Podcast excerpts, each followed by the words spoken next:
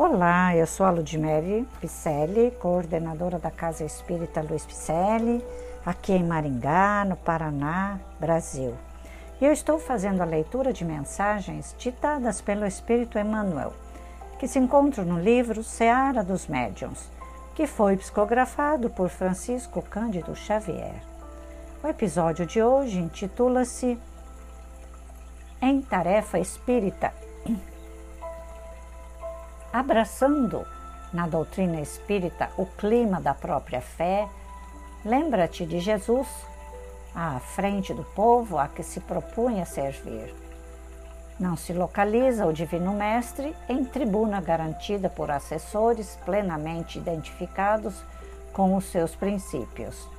Ele é alguém que caminha diante da multidão, chama açoitada pela ventania das circunstâncias adversas árvore sublime batida pelas varas da exigência incessante.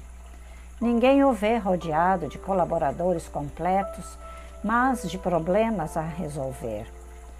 E renteando com os doentes e aflitos que lhe solicitam apoio, todas as personalidades que lhe cruzam a senda representam atitudes diversas, reclamando-lhe paciência. João Batista duvida. Natanael questiona. Nicodemos indaga. Zaqueu observa. Caifás conspira. Judas deserta. Pedro nega. Pilatos finge. Antipas escarnece. Tomé desconfia. Apesar de tudo, ele passa sozinho, imperturbável, como sendo o amor não amado, ensinando e ajudando sempre. Assim também na instituição em que transitas, encontrarás em quase todos os companheiros oportunidades de aprender ou de auxiliar.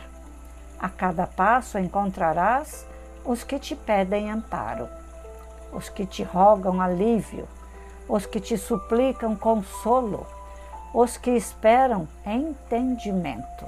Não te faltarão, contudo, igualmente os que te desafiam a calma, os que te zombem dos ideais, os que te complicam as horas, os que te criam dificuldades, os que te ferem o coração.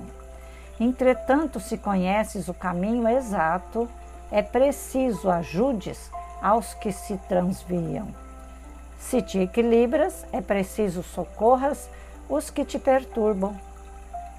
Se te mantens firme, é preciso sustentar os que caem. E se já entesouraste leve migalha de luz, é preciso auxilies os que se debatem nas trevas. Deste modo, não te faças distraído quanto à orientação que nos é comum porquanto o espírita verdadeiro, diante do mal, é invariavelmente chamado a fazer o bem. Assino abaixo. A nossa tarefa espírita é bem isto mesmo, porque Jesus não veio para os sãos, ele veio para os doentes. E nós estamos seguindo a tarefa mediúnica e a tarefa espírita para os doentes. E aqueles que nos encontram na casa espírita, eles vêm em busca da cura. Muitas vezes cru de tudo em questão de doutrina espírita, em questão de conhecimento. Cabe a nós, então, paciência, amor, abnegação com a nossa tarefa, para abraçarmos a todos estes que chegam até nós. Porém, para quem deseja fazer a caridade, é preciso aprender a conviver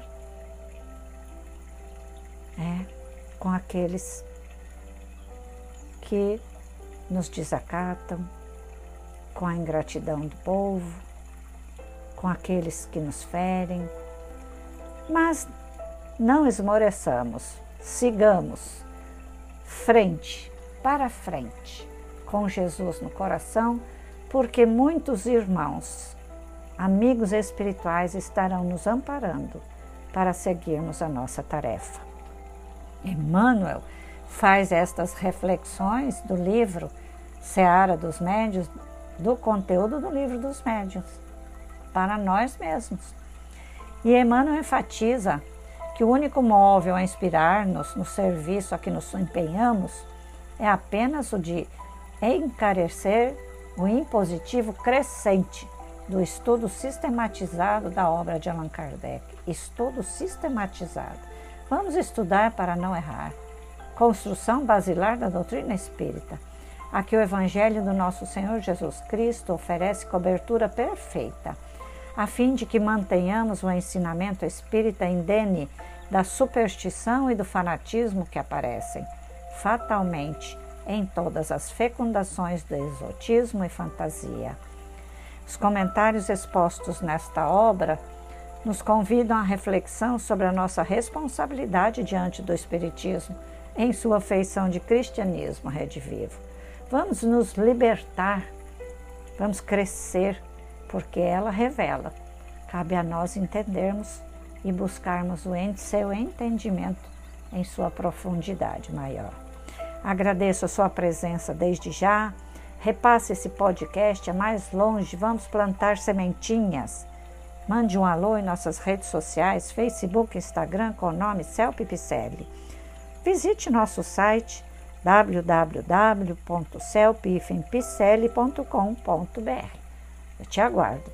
Você será um caminheiro junto conosco, estudando, trabalhando nas nossas obras sociais, sendo um amigo, um aluno ou um mestre.